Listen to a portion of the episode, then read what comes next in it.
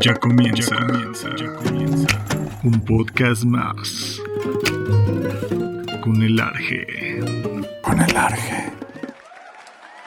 Bienvenidos a un nuevo podcast con el Arge. El día de hoy, eh, pues fíjense que tengo unos invitados eh, nuevamente de, eh, bueno, más bien es una banda que son de Tijuana.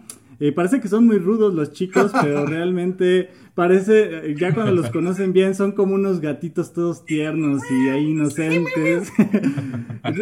No, no les voy a decir mucho, pero hasta ven películas según muy rudas como El Crepúsculo. Las son, son, de, son, de, son de vampiros y todo eso y medio obscuras. Y ya cuando se ponen muy extremos, ya cuando ya son muy extremos se ponen a ver ahí el diario de una pasión y todo esto, ¿no? Son los chicos que iniciaron, eh, son, ya son rudos estos muchachos, iniciaron su carrera eh, desde el 2013, eh, están muy influenciados por el hardcore. Y pues bueno, no voy a hablar mucho de ellos, mejor que ellos se presenten. Hablo de los chicos de Never Again, ¿cómo están chicos? Hey, ¿qué onda? ¿Cómo estás? Bien, bien, bien chicos. Muy contento de estar aquí contigo y por el espacio que nos estás dando. De verdad, gracias por la invitación. La verdad quiero decirte que es nuestra primera vez en un, post, en un podcast, así que estamos contentos de estar aquí con nosotros. Muchas gracias por, por invitarnos. Di- Dicen por ahí que siempre hay una primera vez y qué bueno que la iniciaron aquí con el Ángel. la verdad que bueno, qué gusto tenerlos por aquí. Es, los presentes Johnny y Charlie de la banda de Never Again. Chicos, preséntense un poquito, nos gustaría conocer quién es esta banda de Never Again y pues ustedes que tocan esta música tan sutil y tan suave como es el hardcore, platícanos un poquito de quién es, quién es esta banda. Pues nosotros somos eh, Never Again. Charlie es el bajista, yo soy el baterista. Somos la base sólida de la banda. Sin nosotros yo creo que no pudiera haber banda. O sea, me, me mandaron aquí a los pesados, a los, a los buenos, a los, Exacto. otros los dejaron ahí no tienes a descansando en sus cualquiera. No, casitas. Sí, no, no. no tienes a cualquier mono que, que, que toque Never Again. Tienes a Charlie y a Johnny. Y los, y los otros Eh, que tocan con nosotros. o sea Sí, no- son nuestros Ah. músicos. Por cierto, le mandamos un saludo a Lalo, a René y a Iván que están allá en... Y a Isra también. Ah, Isra, Porque Isra. es- me estuvo escribe y escribe, hey, por favor, mándenme saludos, mándenme saludos. Entonces, pues ahí está. Ya, Isra, ya te mandó Ahí saludos. está, el, el buen, el buen Isra que es el, es el manager, ¿no? De la Ah, banda. pues eh, eh, iba a decir que es el que nos compra los boletos, los vuelos, Nos compra el agua. nos compra el Es agua, nos va- lleva Es toallitas. el que va por los chescos, las tortas. Y, y ya por eso le decimos manager, pero no, sí, es un trabajazo que se avienta ese vato. Ah, pero pues Eso. somos eh, Never Again, como, como bien decías al inicio, somos de acá, de Tijuana, de la esquina de Latinoamérica, como dicen por allá, pegado a- al norte de América. y, este, y somos una banda cristiana que, que, que toca hardcore, post-hardcore, un poquito ahí de rock para, para todas las personas que les gusta y pues... Aquí andamos echándole ganas desde, como bien dices, 2013. Y creo que yo tenía duda con el año, pero creo que, creo que sí es 2013. Es que él entró después, por eso. Ah, yo entré un Ah. poquito ya después, pero sí, casi estoy seguro que sí es como por esas fechas. Sí. Siguiente, conozco más de la banda que ustedes, Sí, muchachos. bien.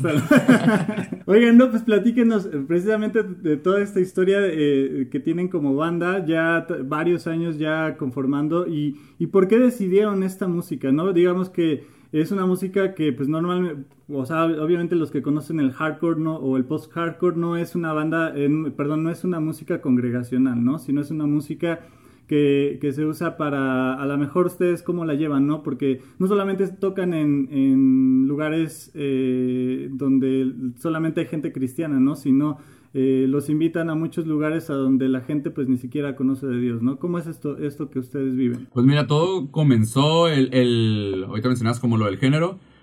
Eh, nosotros como banda nos conocemos desde, yo ahorita ya tengo algunos añitos, no voy a decir cuántos, ya, ya llevo casi la mitad de mi vida recorrida yo creo, pero nos conocemos desde bien pequeños, la verdad. Por ejemplo, a Johnny lo conocemos desde que tenía moquitos en su naricita acá y todo chamagocito, desde ahí. Cabe mencionar que yo era quien les cargaba todas las guitarras, todos los platillos, yo siempre andaba atrás de ellos. Sí, entonces Oye, pero que- dices que, que lo conocen desde que traía los moquillos, yo lo, ve- lo estoy viendo en cámara y todavía los traigo ahí colgados. ya, ya es característico de él. Entonces, por el contexto de iglesia que en el cual nosotros vivimos acá en Tijuana, nos conocíamos de, de diferentes iglesias, de diferentes eventos, entonces nos ubicábamos, de repente era como que nos juntábamos nada más a jugar 64, a juntar acá, a jugar Smash. Xbox, Smash. Smash. Entonces estaba chido como el cotorreo pre, previo a todo esto. Entonces, de, no sé cómo empezó todo el rollo, como de simplemente, como que alguien llegó, yo creo que con una canción, mira, escucha esta banda, y de ahí, créeme, todos estábamos escuchando el mismo género, todos corríamos bajo la misma línea como de música, entonces era como entre nosotros mismos enseñarnos bandas nuevas. Y creo que eso ayudó porque al final ya a la hora de formar una banda, sí eso lo hizo muy sólido, de que fue una amistad que comenzó primero y después fue una, una, una banda la que se formó. Entonces muchas veces pasa al revés, ¿no? Se forma una banda y después se hacen amigos y es un poco, creo, complicado. Pero en este caso ya somos amigos desde antes de la banda, entonces eso nos ha ayudado a sostener esta parte eh, musical. Y cómo llevamos lo del género. El género sí está un poquito complicado, pues sabemos que no es un género tan, melo, tan melódico, tan espiritual, por decirlo de alguna manera. Pero la verdad es curioso, ahorita que lo mencionabas, porque casi eventos, de hecho, como banda empezamos a ensayar, empezamos a, formar eh, rolitas y todo el rollo. Y la primera vez que tocamos, eh, sí, pues fue en, eventos cristianos, pero igual el rechazo era como evidente, ¿no? Los más chicos y los más que estaban como en la onda les gustaba, pero tanto pastores, así, sí hubo una ocasión donde sí los ujieres acá, los ancianos de la iglesia, sí hubo una ocasión donde nos pararon, o sea, de, saben que esto no y, y dejen de tocar. No nos agüitamos, sí fue como extraño, es como, ah, lo voy a apuntar en mi currículum de que un día me bajaron de una iglesia, ¿verdad? Entonces, pero curiosamente tocamos más en lugares no cristianos, eh, lo cual no nos molesta porque creo que el objetivo de la banda siempre lo tuvimos en claro desde el principio. No era ir y entretener cristianos, que la neta está chido, pues que a la gente cristiana le guste, ¿no? Y que puedan escuchar música eh, con un mensaje positivo, que le descifren el, mensaje, pero que sepan eh, que es música cristiana en su género. Pero también la misión de la banda iba más enfocada en que la gente que no es cristiana y que ama este género nos escuche y en vez de estar escuchando una canción que a lo mejor le esté trabajando la mente con mensajes de odio, de rencor, eh, estén escuchando un mensaje donde al final cuando escuchaban que éramos cristianos en un show se quedaban sacados de onda y al bajar de tocar era la pregunta obligada, oye, ¿cómo que son cristianos? Y empezaba ellos mismos a preguntarte como si estuvieran hambrientos de que les contaras qué onda con eso. Entonces, esa es aparte como lo hemos manejado un poco, eh, eh, la cuestión del género, en tanto en iglesias te digo, no nos cerramos la puerta a tocar en iglesias, al contrario, sería chido que nos invitaran más, pero entendemos que no es el, lugar donde, donde el Señor nos ha llamado pues a, tocar. No, pero lo que dices es, es algo muy buen, bueno, ¿no? Porque eh, pues eh, estamos llamados a alcanzar, ¿no? Y ustedes prácticamente Dios los está usando en un área donde muchísimos cristianos a lo mejor no nos atrevemos, ¿no? Como a ir y, a lo mejor llegar y con gente que a lo mejor le gusta este tipo de música, que pudiera parecer para muchos oídos muy fuerte, ¿no? Para mucha gente que, incluso que no es cristiana, ¿no? O sea, el, hardcore es una, es una música que es de repente un poco fuerte, ¿no? Un poco, eh, lo voy a decir así como estruendosa, ¿no? Por así decirlo. Eh, para mucha gente, ¿no? Eh, hay muchísima gente que obviamente les, les gusta y que, que disfrutan de esta música, y, es buenísimo porque no todos tienen como ese valor, ¿no? De llevar eh, un mensaje de esperanza, de amor, ¿no? De, de, fe a, personas que a lo mejor les gusta ese tipo de música, que están involucrados en otro tipo de ambiente y ustedes están llevando ese tipo de, mensaje hacia ellos, ¿no? Se los están haciendo más palpable hacia ellos. Y eso está chidísimo, ¿no? Y eso hay, hay que resaltarlo eh, como banda, ¿no? Que ustedes están atreviendo a hacer eso. Y bien lo dices, ¿no? Es obviamente que, que eh, muchísimas de sus invitaciones pues van a ser, ¿no? Que no sean a lo mejor en iglesias, porque en iglesias estamos acostumbrados a lo mejor a una música más congregacional. Eh, eh, pero el que ustedes puedan llevar el evangelio, que puedan llevar una, una simplemente una letra de esperanza, una letra de, de restauración, ¿no? hacia las personas, eso, eso es buenísimo y qué bueno que lo estén haciendo y qué bueno que, que se estén enfocando sobre, sobre este trabajo, ¿no? Ustedes como banda, eh, pues me imagino que todo este proceso que han tenido y, ya más o menos nos han platicado, por ejemplo, lo que acabas de decir, ¿no? Que los bajaron de, de, una iglesia. ¿Cuál ha sido como uno de los procesos como más difíciles que han pasado como banda, ¿no? ¿Cuál ha sido como uno de los momentos más difíciles que ha pasado Never Again? Pensé que nos iba a preguntar cuál es la iglesia que los bajó. ¿Quién fue el pastor? Quémalo de una vez. Y no veníamos preparados, pero aquí está su foto. No, no es cierto. Ah, creo que el, eh, creo que han sido dos procesos. Bueno, yo lo, yo lo veo así, porque Johnny entró después de la banda. Entonces. ¿Tú, tú sí eres de los iniciadores? Sí, soy de los primeros cinco. Entonces, eh, Es que, te digo, Johnny no estaba en la banda, pero sé que también vivió ese proceso por lo mismo, Claro. como éramos amigos, o sea, era un, era un círculo de amigos constante, no era como, ah, nos miramos cada cuando, no, sino era literal, tocáramos, no tocáramos, estábamos en la casa de Iván, del guitarrista, jugando, eh, cenando cereal a altas horas de la noche, asaltando su refrigerador. Sí. Ahí no la pasábamos.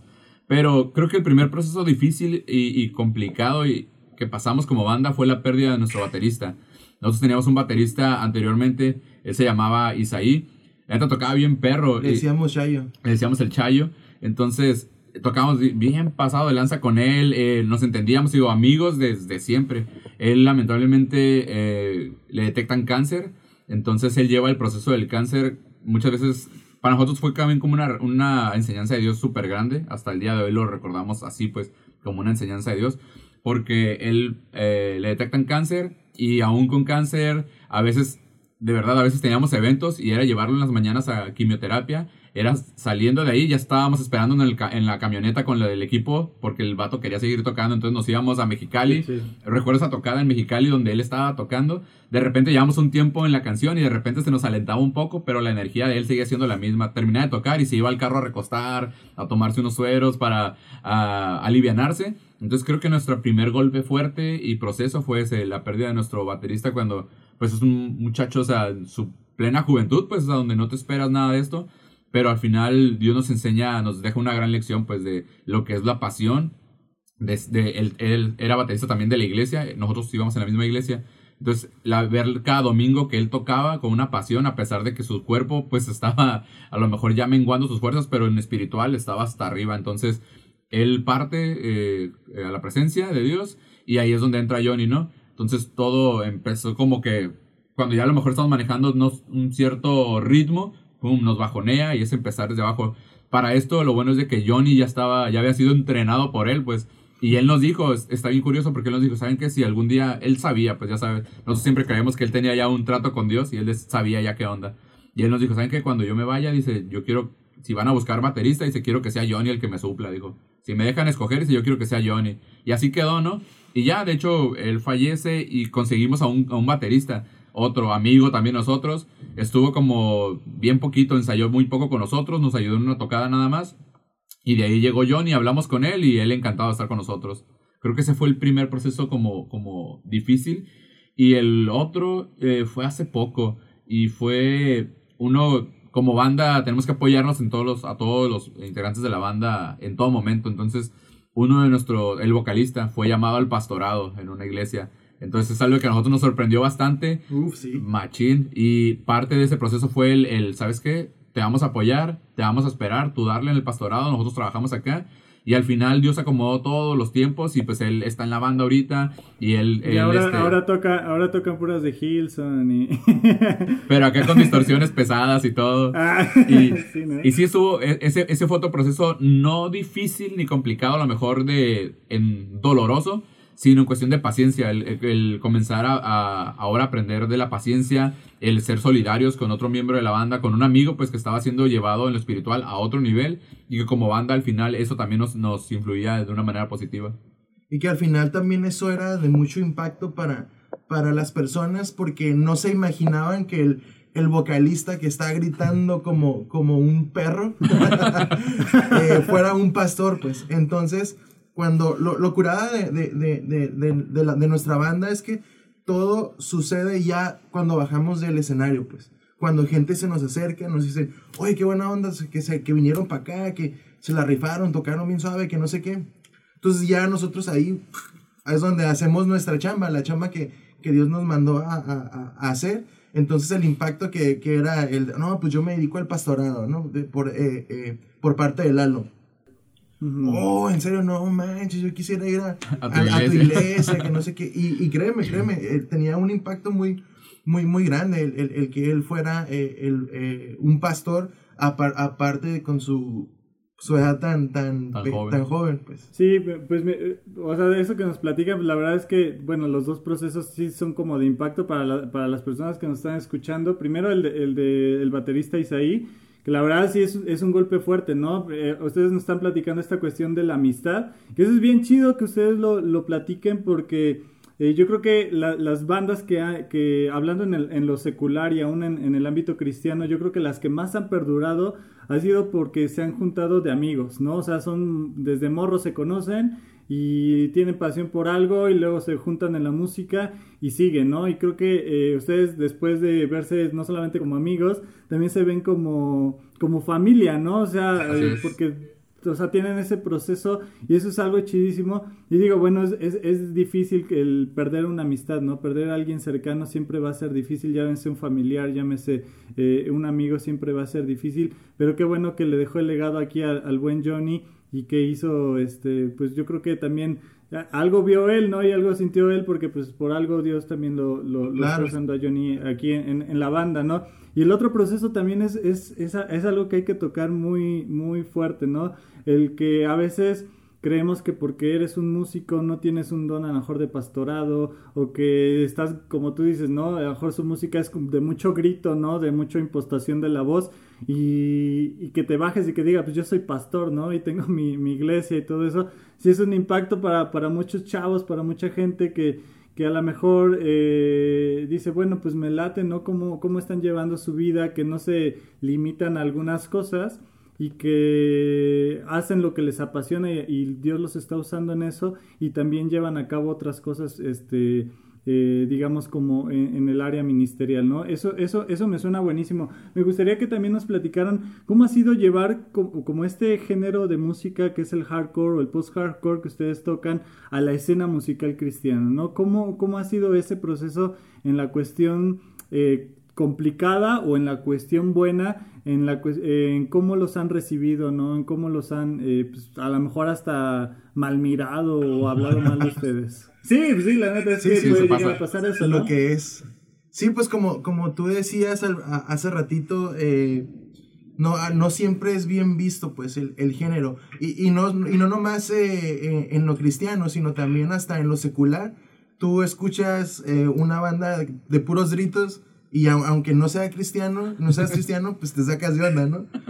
Pero sí, sí está complicado y no sé, aquí en Tijuana, y, y creo que me atrevo a decir, me atrevo a hablar por el, el, el, el noroeste de acá de México, sí estaba un poquito eh, baja la, la escena cristiana.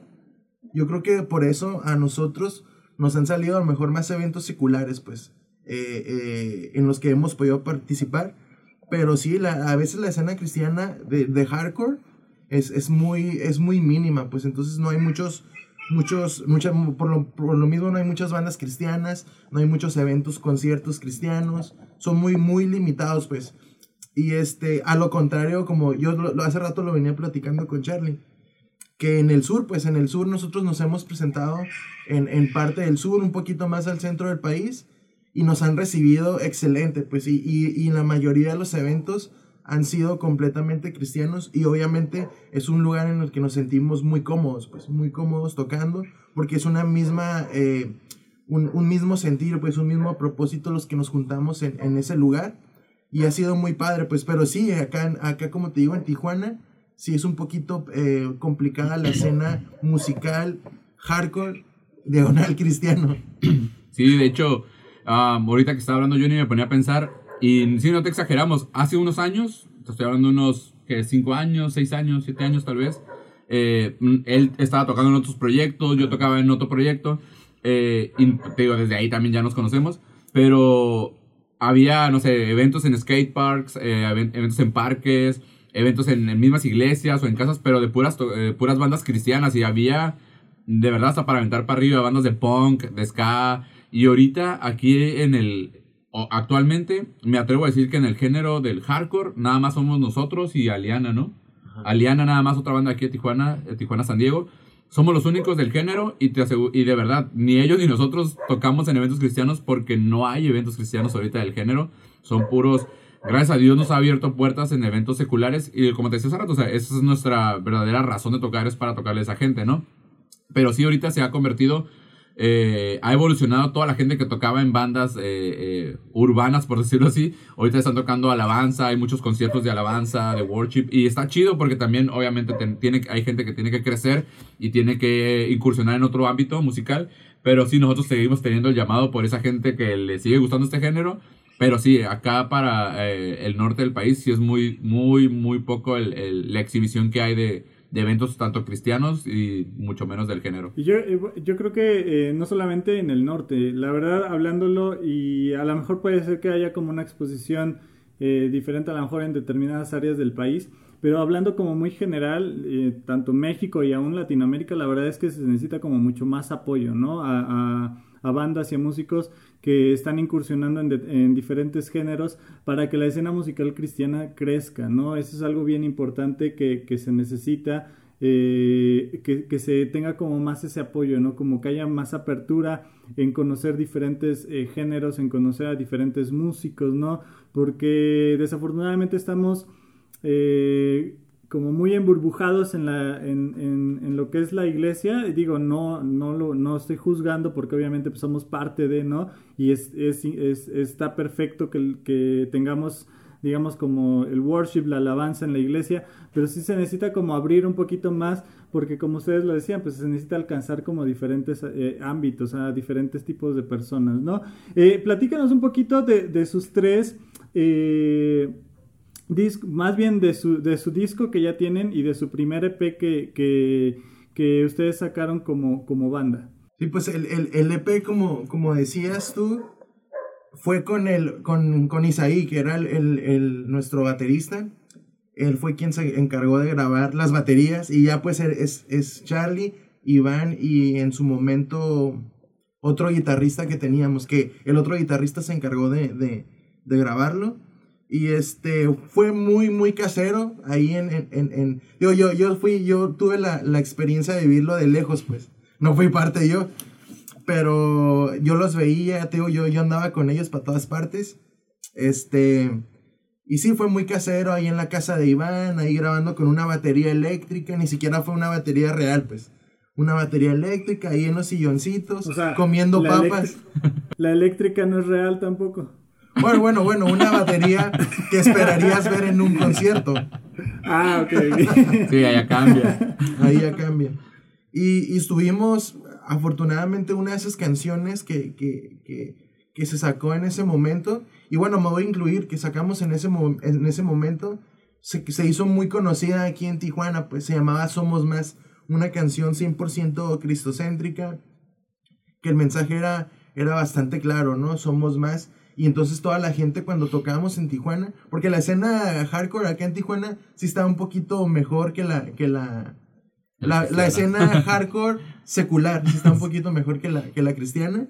Nos la pedían para todas partes, nos las pedían para todas partes esta canción. Y era como nuestro, nuestro wonderful Su hit. hit, ¿no? Ajá. Y este. Ya posteriormente tuvimos la oportunidad de, de grabar ya en un estudio profesional acá en San Diego. Y este. Y pues ese disco se llama Volviendo, que incluye 10 canciones. Las cuales, igual, este. Una de esas canciones que fue nuestro sencillo se hizo muy, muy conocida. Me atrevo a decir que se hizo eh, conocida un poquito más eh, a nivel nacional, porque hemos tocado en, en diferentes partes de aquí de México. Entonces, en las partes que hemos tocado, eh, nos han pedido mucho esa canción que se llama Volviendo a casa. Esa canción, si tú entras a YouTube, incluso es la canción con más views en, en- en nuestro canal de YouTube. En, en Spotify es nuestra canción con un poquito más de, de reproducciones. Pero entonces pudimos, tuvimos la, la oportunidad de, de grabar ese disco que nos ha ayudado, pues nos fue, ese disco es el que nos ha ayudado a salir un poquito más a, a diferentes partes de, de- del, del país. Y con ese, ya tiene, ya tiene unos añitos, lo sacamos en el 2017 me parece. Entonces, después de ese tiempo ya estamos en el proceso de sacar un nuevo disco. Y ya me estoy adelantando un poquito más. Pero por motivos de la, de la contingencia eh, que estamos pasando en este momento, pues estuvo, en pausa en este momento. Pero ya está a nada, pues, de terminar la, la- nuestro primer sencillo, que la verdad es algo diferente, es algo nuevo, es algo muy fresco. Yo creo que a toda la gente que, que nos sigue le- les puede gustar mucho esta canción que vamos a estar sacando. Buenísimo, eso es importante, ¿no? Que estén, que estén trabajando y que estén sacando cosas nuevas para la, la gente que los sigue y la gente que, que, no los escuche, que les gusta el hardcore, que también van a ir conociendo su música, ¿no? Y eso está, eso está chidísimo. Y la verdad que bueno que, que digamos que sus, sus materiales anteriores han tenido como pues ese jale y que la gente los ha escuchado y que los ha cantado, ¿no? Donde van a tocar, pues conocen ya eh, algunas de sus canciones y por ahí los, los, están escuchando. Hablando de esta cuestión, ¿ustedes eh, trabajan con alguna eh, algún sello discográfico o son independientes? ¿Cómo, cómo, es, ¿Cómo es que han trabajado? Ok, el, como decía Johnny, el primer EP se lo grabamos yo creo como toda banda, ¿no? Con ganas de sacar algo y en la sala y grabando. El segundo, el, el, disco ya que está ahorita en Spotify, tuvimos la oportunidad de trabajar con Polar Studio. Es un estudio aquí en San Diego, pero nosotros estamos pegaditos a la frontera, entonces se hizo todo el proceso ahí en San Diego, grabamos. Eh, la verdad que fue pues, una experiencia bastante buena, pues porque fue, es la primera vez que escuchas tus canciones en una manera más profesional, entonces es un sueño que eh, el escuchar ya tu canción, ya con buenos, con buenos sonidos, buenas guitarras, buen todo, ¿no? Entonces con ellos grabamos. Y ese ahorita que estamos grabando es, es, lo que nos gusta, pues que se va a ver una evolución. Eh, porque ahorita estamos grabando con, eh, se llama Inglory. Inglory Studios, que es, este, es en Argentina. Están involucrados ahí grandemente esta banda Valor Interior. Entonces, es, ellos, eh, estamos trabajando con ellos, es en Argentina y Canadá, es el proceso. Entonces, va a traer un... ¿Están, un- viaja- ¿están viajando ustedes? Se están manejando, se están haciendo algunos eh, como movimientos, pero igual ahorita, por ejemplo, por la contingencia todo se está manejando eh, vía, Mm, ¿cómo se puede decir? Internet.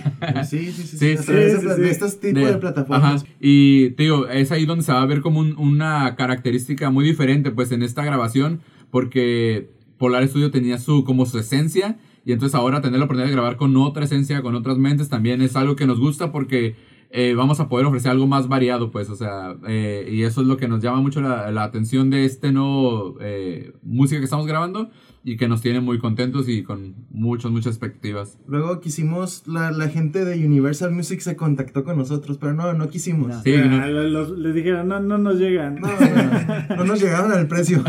No llegan al precio. Oigan, chicos, ¿cómo, cómo ha sido, eh, o más bien, cómo han llevado su vida, eh, digamos, como en todo este proceso, durante todos estos años, en, en la escena musical, en su trabajo, ¿no? En su vida personal, en su vida espiritual? ¿Cómo ha sido como toda esta, eh, digamos, como mezcla, ¿no? Y cómo la han como sobrellevado, cómo la han sobrepesado, digamos, porque pues, obviamente...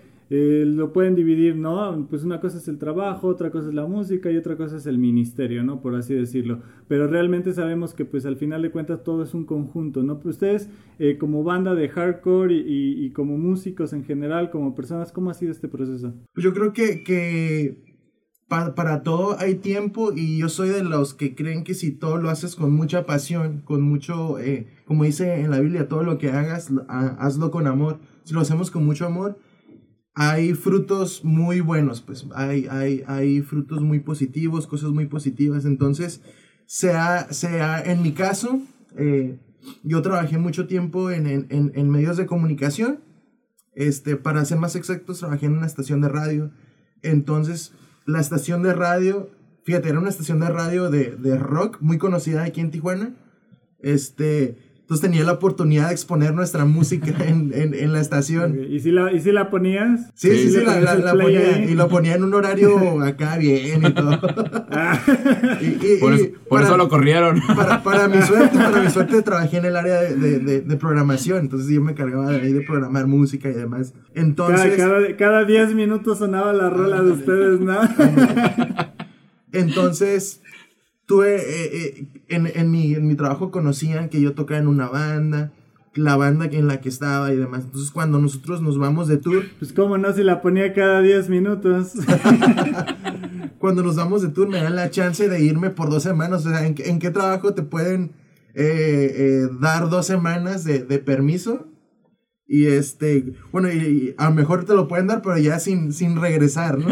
Y, afortunadamente tenía la oportunidad de, re- de conservar mi trabajo. Y era un trabajo que me gustaba mucho, aparte que iba, iba a conciertos de todas partes.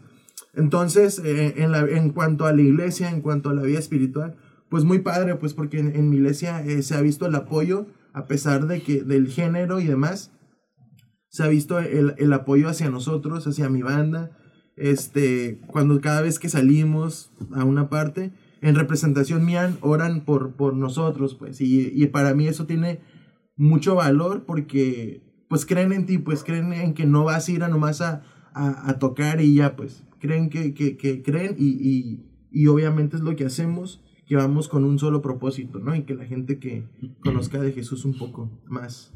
Sí, igual, por ejemplo, ahorita Johnny platicaba su experiencia. En la banda, eh, por ejemplo, Johnny es el único soltero. Entonces, si le quieren escribir aquí abajito, es el único soltero. A ver, a ver, dan- danos tus datos, Johnny. Te, te lo va a pasar por inbox. ¿no? Y.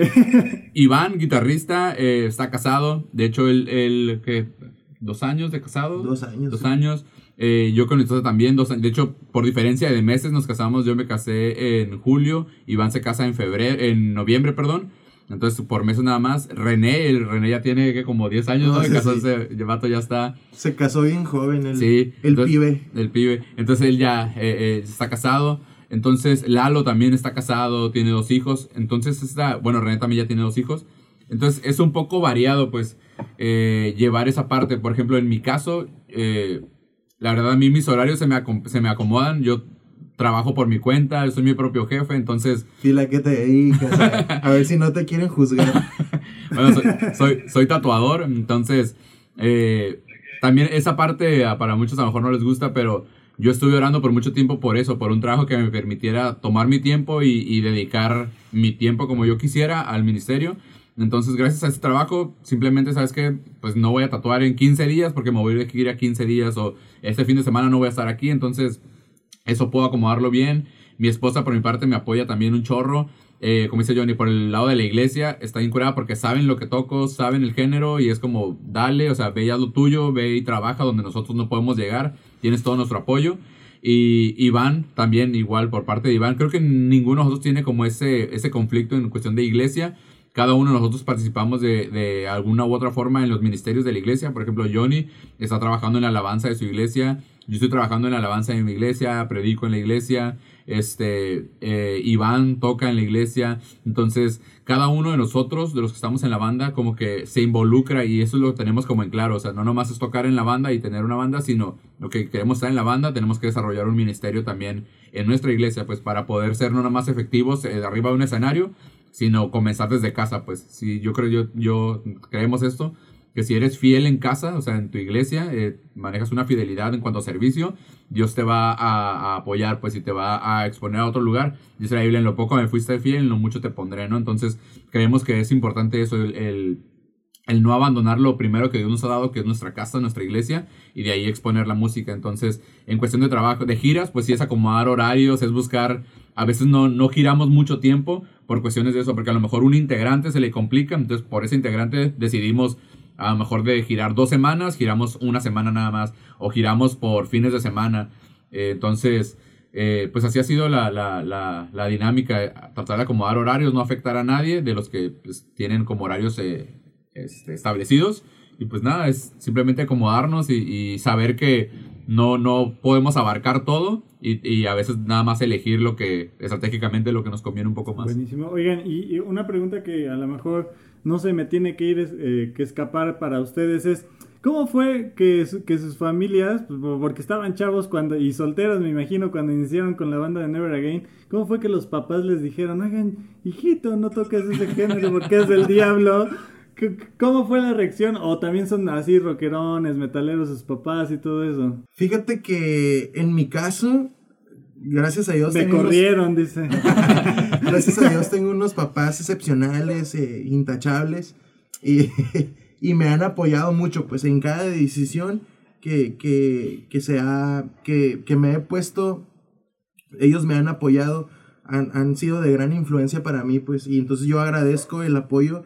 Porque sí, al principio, bueno, bueno, yo toqué en diferentes proyectos anteriormente. Recién, eh, bueno, hace, antes de Never Again toqué en una banda de reggae. Imagínate el contraste de tocar reggae a tocar eh, hardcore. Igual son géneros que desde siempre me han gustado, ¿no?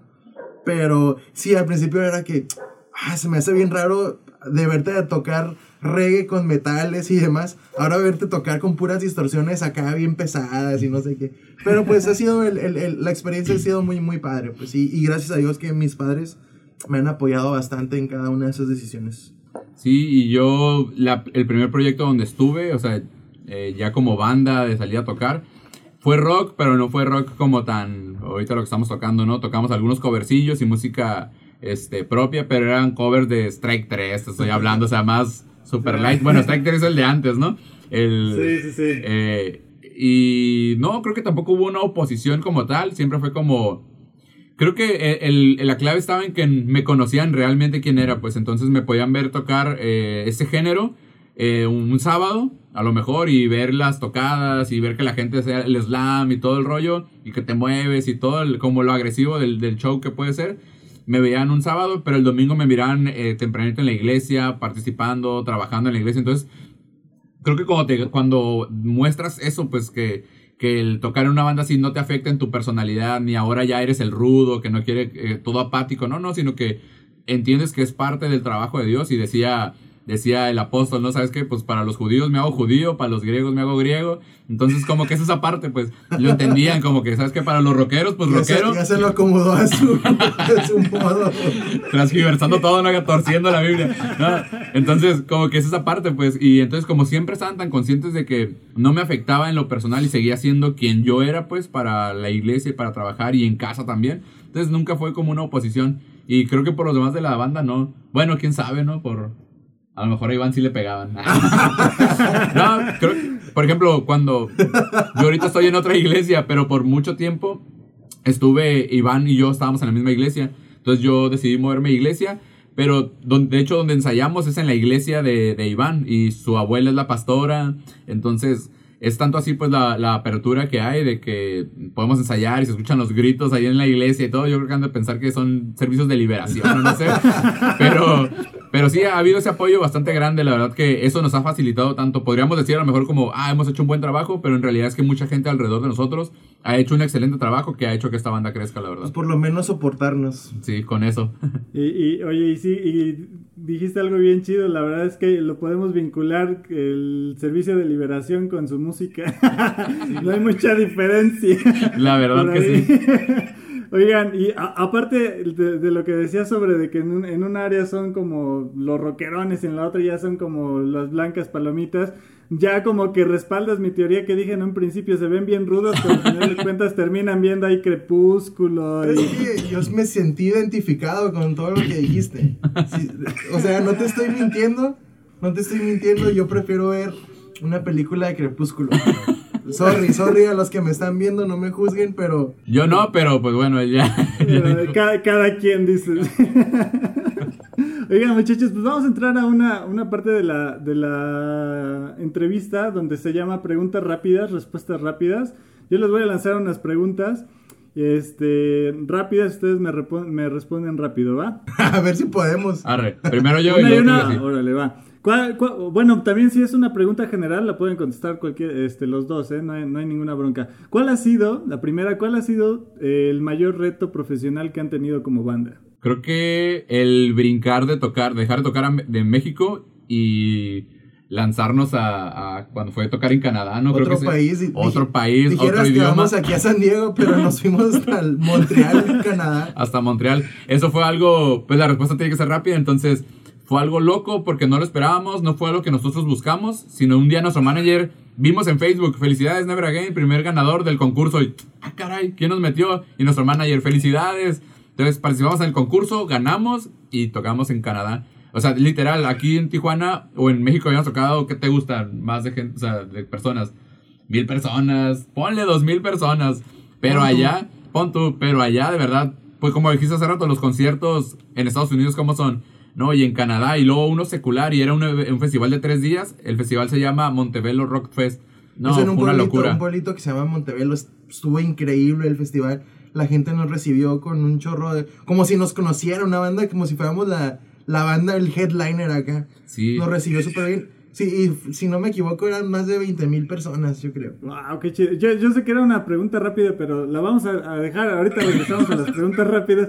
A ver, a mí sí me gustaría que me platicaran cómo estuvo ese proceso, cómo fue, eh, o sea, cómo los metió. ¿Fue el Israel que los metió? Isra. repito, Israel es el, es el manager para los que nos están escuchando. ¿Cómo fue el proceso y cómo fue que viajaron y, y cómo fue el, el festival ahí? Y platíquenos con calma, porque suena bueno. Sí, haz de cuenta que Isra, una vez que estaba cargando nuestras maletas, nos metió a un concurso.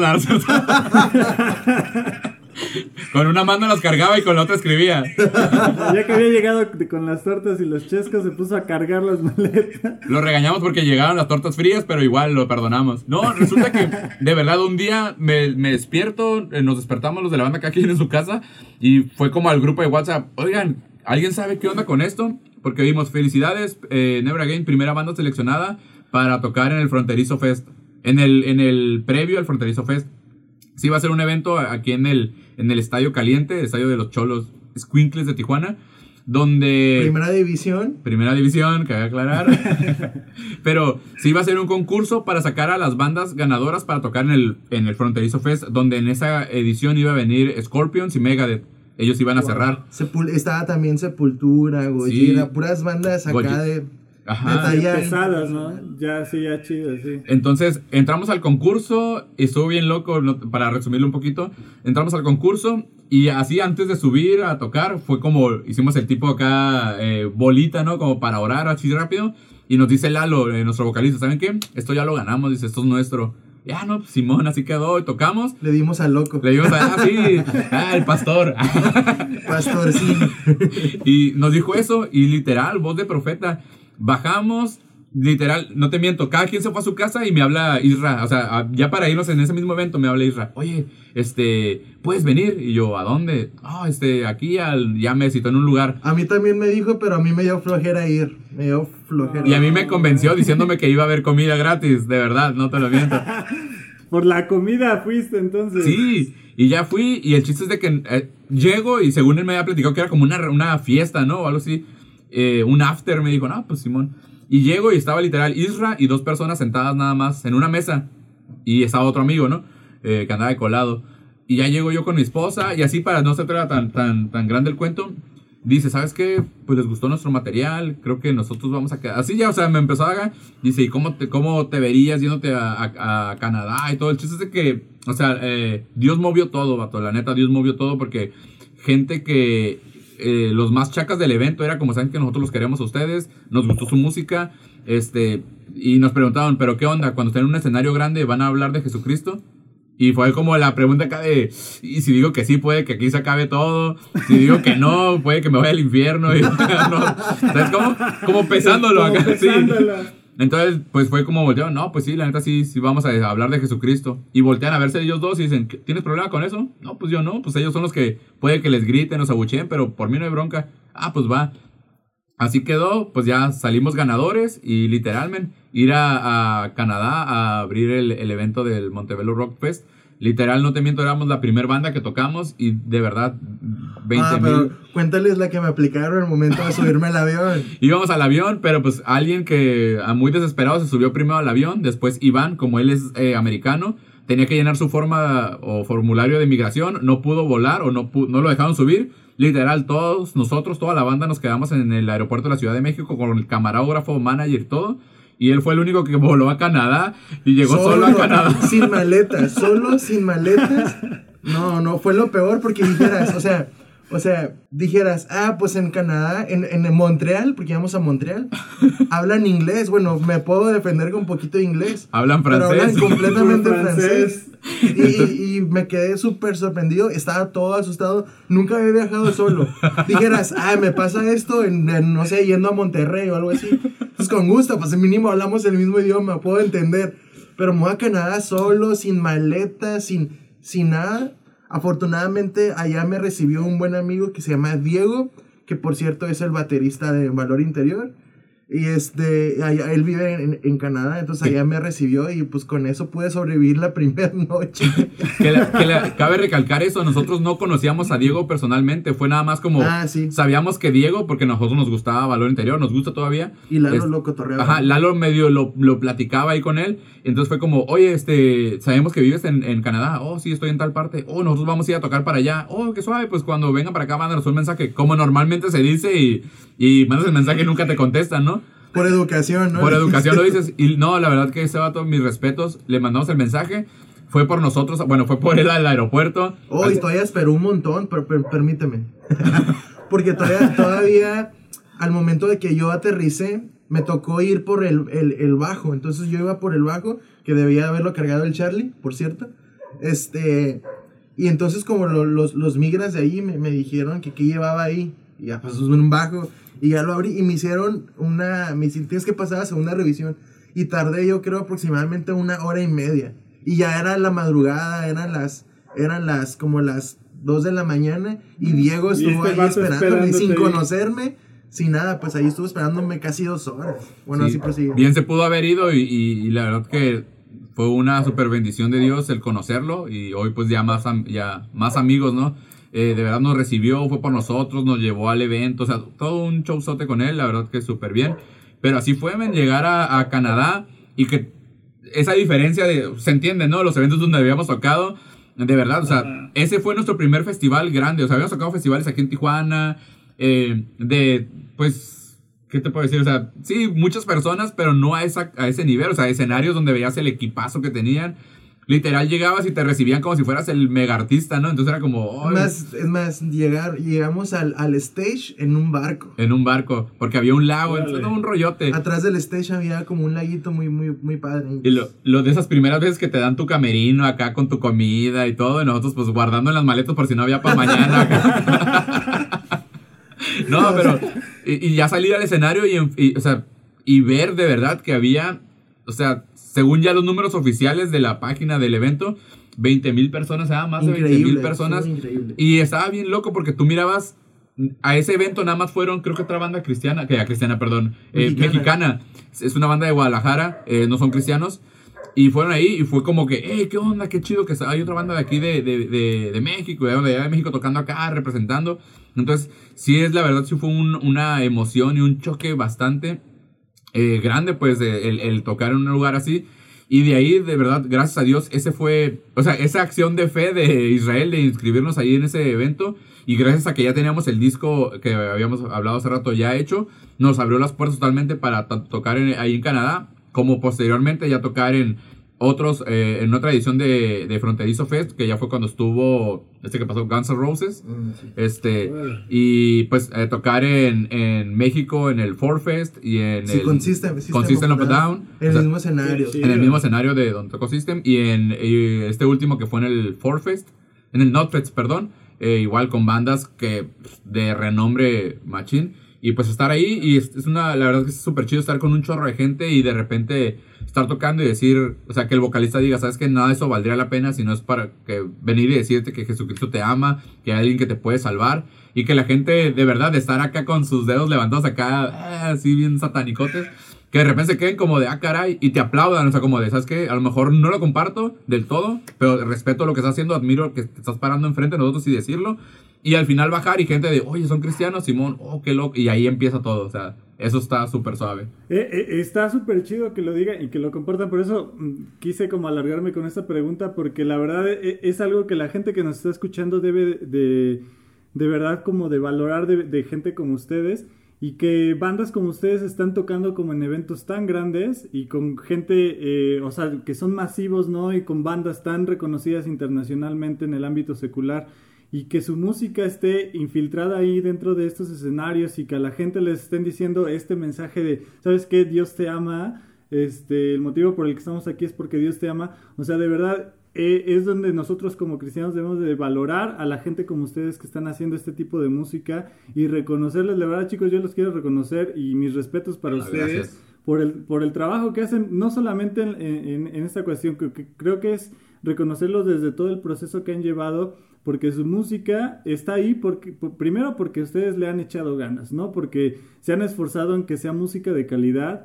Eh, en su género, o sea, habrá mucha gente que a lo mejor no les guste eh, el hardcore, pero la verdad es que eh, en su género están haciendo música de muy buena calidad, se esfuerzan en lo que están haciendo y están sacando productos que son eh, muy rentables, ¿no? Y son tan rentables que les ha abierto las puertas, eh, no solamente el producto, sino pues el talento que Dios les ha dado y Dios los está usando a irse a estos escenarios, a irse a compartir en escenarios con, con bandas como las que ustedes están mencionando, Guns N' Roses, este, System of a Down, todas las que han dicho, eh, son bandas muy fuertes a nivel internacional y, los eventos que están mencionando también son eventos grandísimos y de mucho renombre eh, aquí en México y en otros países, ¿no? La verdad es que mis reconocimientos para ustedes y qué bueno que nos compartan eso porque eso es, eso es algo fundamental que necesitamos escuchar, ¿no? De, de bandas como ustedes que que están tocando y están abriendo brecha, ¿no? Y yo creo que lo que ustedes están haciendo también es, es abrir brecha a, incluso a bandas que van a llegar, a lo mejor va a llegar el momento que ustedes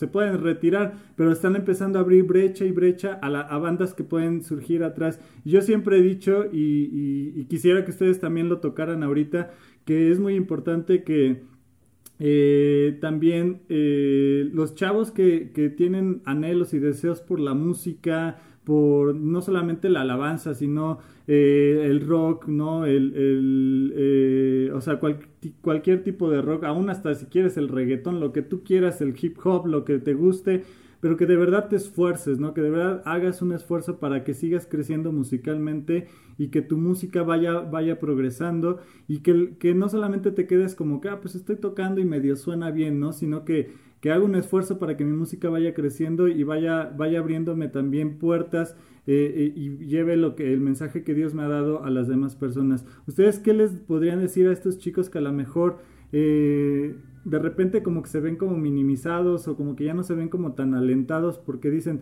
pues en el ámbito cristiano en español no hay tanto apoyo, ¿no? No hay como que esa fuerza para que mejor yo me esfuerce y, y crezca en mi música, ¿no? Yo creo que si quieres y tienes el deseo, lo puedes hacer y Dios te va a respaldar, ¿no? Así es. Yo creo que hay dos opciones y, de ver el de ver esto, ¿no? A lo mejor tú quieres, eh, no sé, eh, tienes algún proyecto y dices que es que no hay mucho apoyo para ese proyecto y, es que no me va a salir. Ese puede ser un pensamiento o el otro es, ¿sabes qué? No hay mucha gente que lo haga, pues yo soy el que lo va a hacer, ¿no? Y voy a empezar a abrir brecha. Siempre la abrir brecha eh, cuesta, duele el proceso y todo, pero la neta que el consejo que le podemos dar a la gente, a lo mejor que, quiere empezar con un proyecto, tiene un proyecto y lo quiere eh, hacer que crezca, lo primero es ponerlo en las manos de Dios. O sea, lo primero que vas a hacer es, es, dice la Biblia, todo lo que hagas, hazlo como para Dios. Así sea una banda que dices, a lo mejor no va a tocar en el, en el servicio de la iglesia, pero pues la iglesia somos nosotros, ¿no? Entonces llevarnos esa música y el mensaje a todas partes. La segunda, hazlo con pasión, hazlo con todas las ganas eh, si vas a meterte, métete con todo. No es como que, ah, hoy sí, hoy no, mañana no. Y la otra, yo creo que a mi punto personal es rodearte de gente que te motive a hacer las cosas. Por ejemplo, la neta, en la banda siempre hay, si no es uno, es otro, el que, hey, ¿qué onda? O sea, cuando a lo mejor la banda empieza a, a tomar a lo mejor ese, un, un, momento de donde no estás corriendo, sino empiezas a caminar, te empiezas a parar un poco. Es como, hay alguien pues que te está como empujando, hey, ¿qué onda? Hay que hacer esto, y si hacemos un en vivo, y si grabamos un video, y si hacemos o sea, ah, siempre hay alguien con una idea de hacer las cosas. Y siempre en la, banda siempre hay un soñador que se va a los extremos. Pero eso nos ayuda a, no quedarnos en nuestra zona de confort, sino estar siempre empujando y estirando. Entonces, es pura perseverancia, es puro picar piedra, la verdad.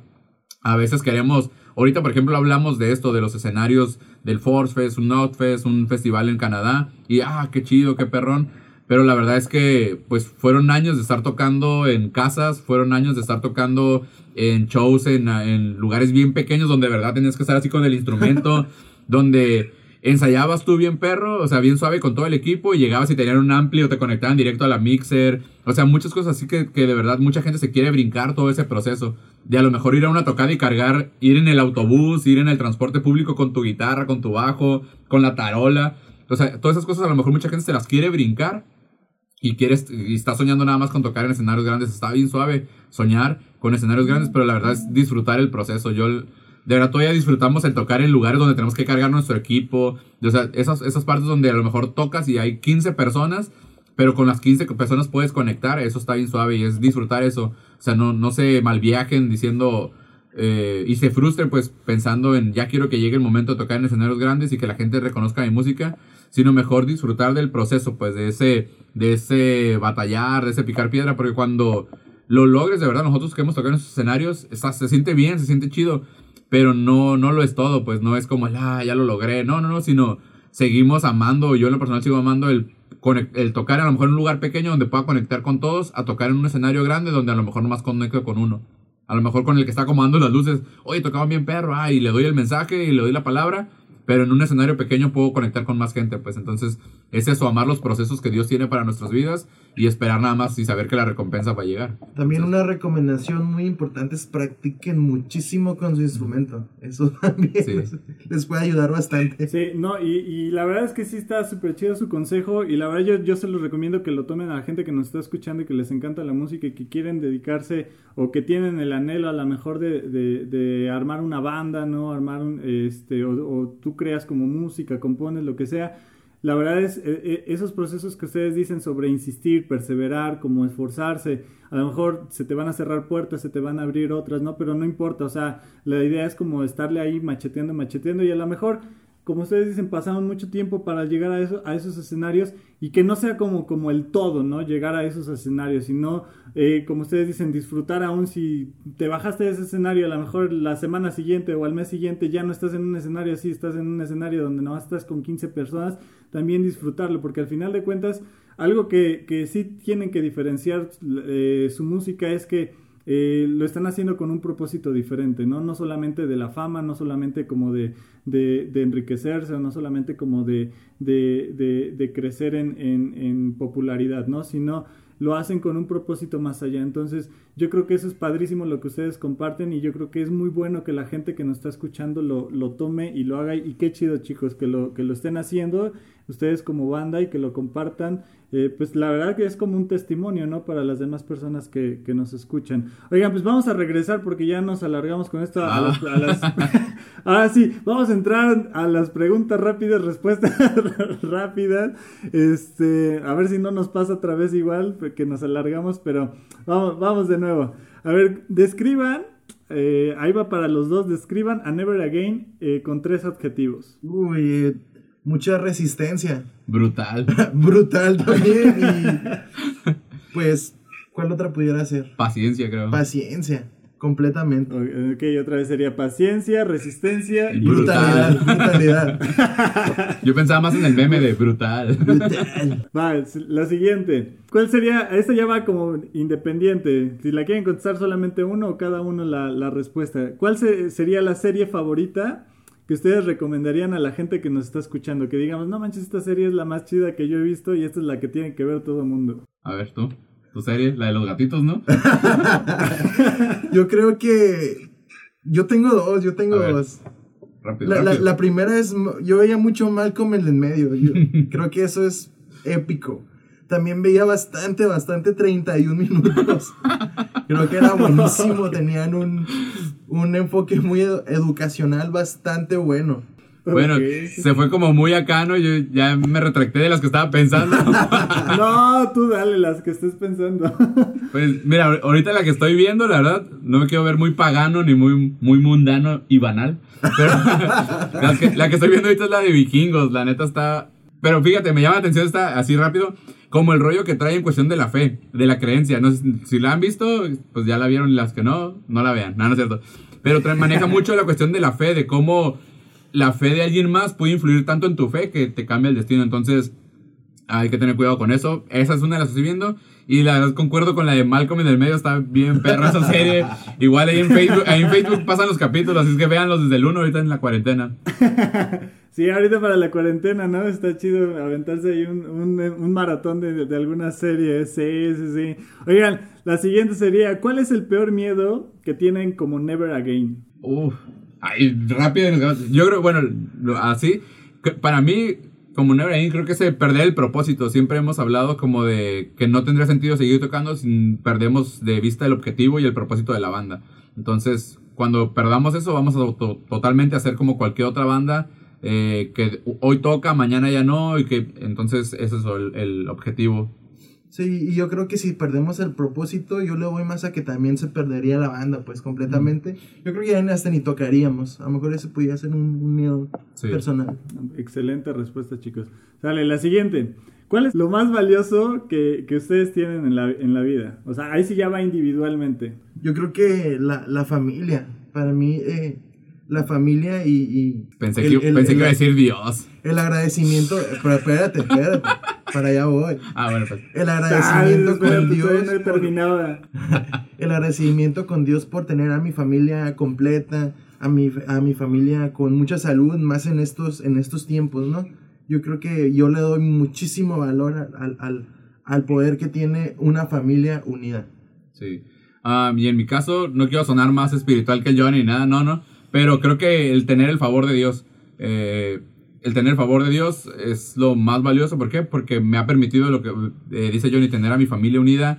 eh, por ejemplo, hoy tener a mi esposa, el tener planes y ver que se cumplan esos planes. Entonces, es eso. Creo que para mí lo más valioso es, mientras tenga el favor de Dios, todo rifa. Buenísimo. Sale, listo para la siguiente. Está casi, casi ya estoy seguro de la respuesta, pero a ver, quiero, eh, quiero escuchárselas.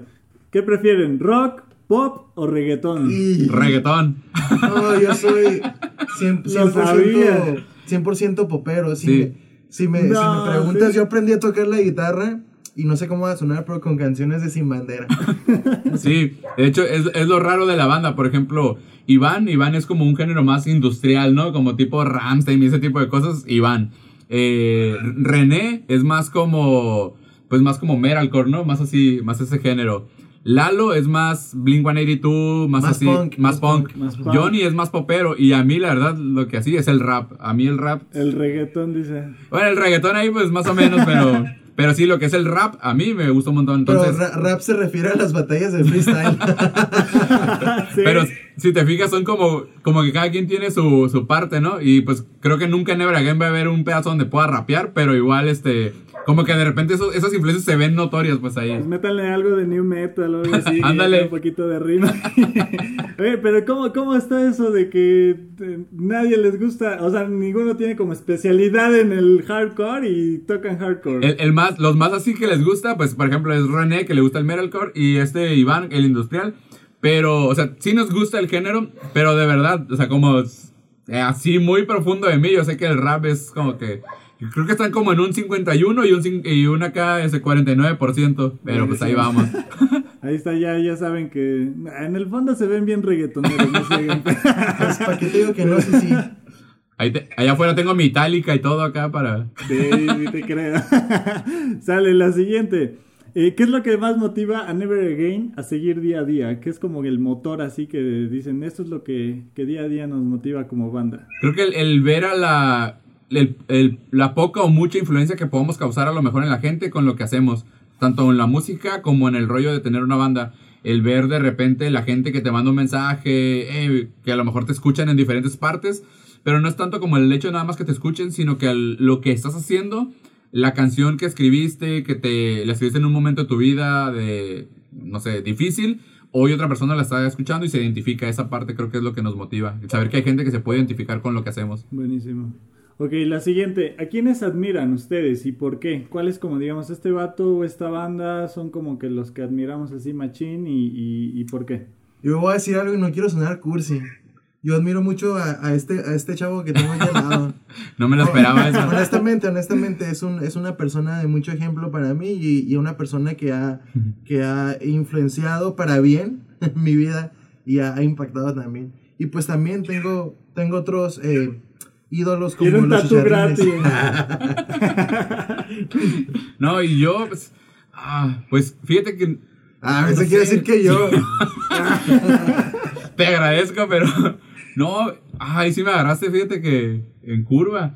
Am, pues es que no quiero sonar como acá de bien bíblico, decir, ah, es espiritual, porque la no, o vida sea, de Job. Pero no. la vida de Lázaro acá. No, no, no. Pero no. Así como, o sea, en el plano terrenal, alguien que admire. Eh, ah, vaya. Mm, Mm, buena, mm, buena pregunta. pregunta. No, no sé, fíjate. es- está, está de pensarse. Él se admira él solo. Sí, me Él contemplo yo solo. No, no, Dice, mis tatuajes son los que más admiro. No, fíjate que no, no, ah, no. No, pues siguiente pregunta. Sí, amigo. siguiente, mejor. Sí, next, ya. ya Sí, se me trabó ahí el muchacho. Sí, Vale, machín. la siguiente. Habla, este, pues yo creo que eh, vamos a hablar un poquito, bueno, ya como vamos a terminar un poquito por el, por el tiempo en la- de la cuestión de las preguntas rápidas, respuestas rápidas, me gustaría hablar de esta cuestión de la contingencia que estamos pasando sanitaria, que estamos viviendo en, en- en, pues en, en México y en el mundo. ¿Cómo ha sido el- eh, o cómo lo han vivido ustedes? En su estado, en su país, y qué es lo que, que podrían como recomendar a las personas que nos están escuchando, ¿no? Porque pues vivimos en una etapa donde la gente ha estado con muchísima incertidumbre, en un principio era todo un caos, ¿no? Muchísimo temor en muchas personas, ahorita como las aguas de repente han estado más tranquilas, eh, pero también sigue habiendo como ese temor, ¿no? Como esa duda de qué es lo que va, qué es lo que viene en la cuestión de, de, la contingencia, ¿no? Este, en los trabajos, en la economía. Eh, ¿cómo, ¿Cómo lo podrían ustedes definir esta situación y qué es lo que le podrían recomendar a la gente que nos está escuchando de, de este proceso que estamos viviendo? Pues fíjate que acá en Tijuana como en todas partes, pues fue un, un golpe, fue una, como dices tú, eh, crea incertidumbre, pánico de las compras acá, de pánico, donde todo, de verdad, ibas a un establecimiento y ya no había nada, lo primero que se acababa era el papel. ¿Por qué razón? Nadie sabe aún. No, vato. A nivel, a nivel nacional salieron las noticias de, de, las compras de pánicas en el norte, pero de pura chela y todo eso. Pues, También. Bien, sí, más creo en el norte. Creo que ellos saben algo que yo no. por eso hacen esas compras. sí. Pero. Que decían, me, curo desde adentro. Ándale. pero está bien. Está gacho el rollo de que, o sea, estamos en un momento donde se ocupa eh, ser. Eh, que haya unidad, vaya, y que si no, o sea, te cuides tú, nos, me cuido, yo te cuido a ti. Pero de verdad, en un principio fue lo de la contingencia y toda la gente lo agarró como de vacaciones, se fue a playas.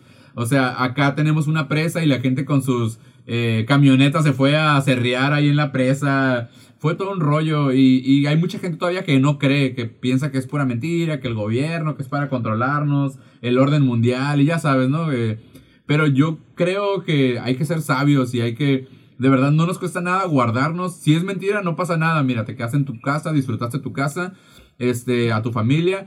Y al final, si es verdad, pues ganaste el rollo de no infectarte, no nada. Y, sí hay que ser muy cuidadosos. De verdad hay que cuidar. Muchas veces ya hemos escuchado mucha información. A lo mejor nosotros no somos los infectados o no tenemos los síntomas, pero podemos ser portadores del virus. Entonces también ser muy responsables. Hay gente que sí sale y dice, no, es que eh, Dios me va a proteger y a mí no va a pasar nada. Eh, pues la verdad que hay que ser sabios y hay que ser astutos, hay que ser cuidadosos y prevenidos. Entonces, yo digo que, que sí hay que estar con todas las medidas extremas ahorita. Por ejemplo, ahorita Johnny está aquí en la casa, pero pues lo desinfecté de pies a cabeza ahorita en cuanto entró. Me metió un, un, cuadro de Lo metí acá en un cuarto de cristal y le eché fumigante y todo. Con el Fab y una sí, Oye, y este, desde mi punto de vista, ya un poquito más del lado eh, comunicativo, este, siempre lo que yo aconsejo es eh, informarse en sitios confiables, pues porque nosotros tenemos la mala costumbre de compartir y compartir y compartir y, y nomás leemos las cabezas de las noticias, pero no leemos el contenido de esta, pues. Entonces, si, si no te consta algo, mejor ni lo compartas porque así es como se genera el pánico colectivo, pues, eh, transmitiendo esas noticias falsas o como les dicen, fake news. Entonces, ser muy responsables a la hora de navegar en Facebook, en navegar en, en Twitter, en, en, cualquier otra plataforma digital. Y, y, buscar pues sitios confiables, eh, portales de, de, de, de, noticias confiables, porque también hay portales de noticias también bastante eh, banales, dirían por ahí. Pero sí, informarse de una buena fuente.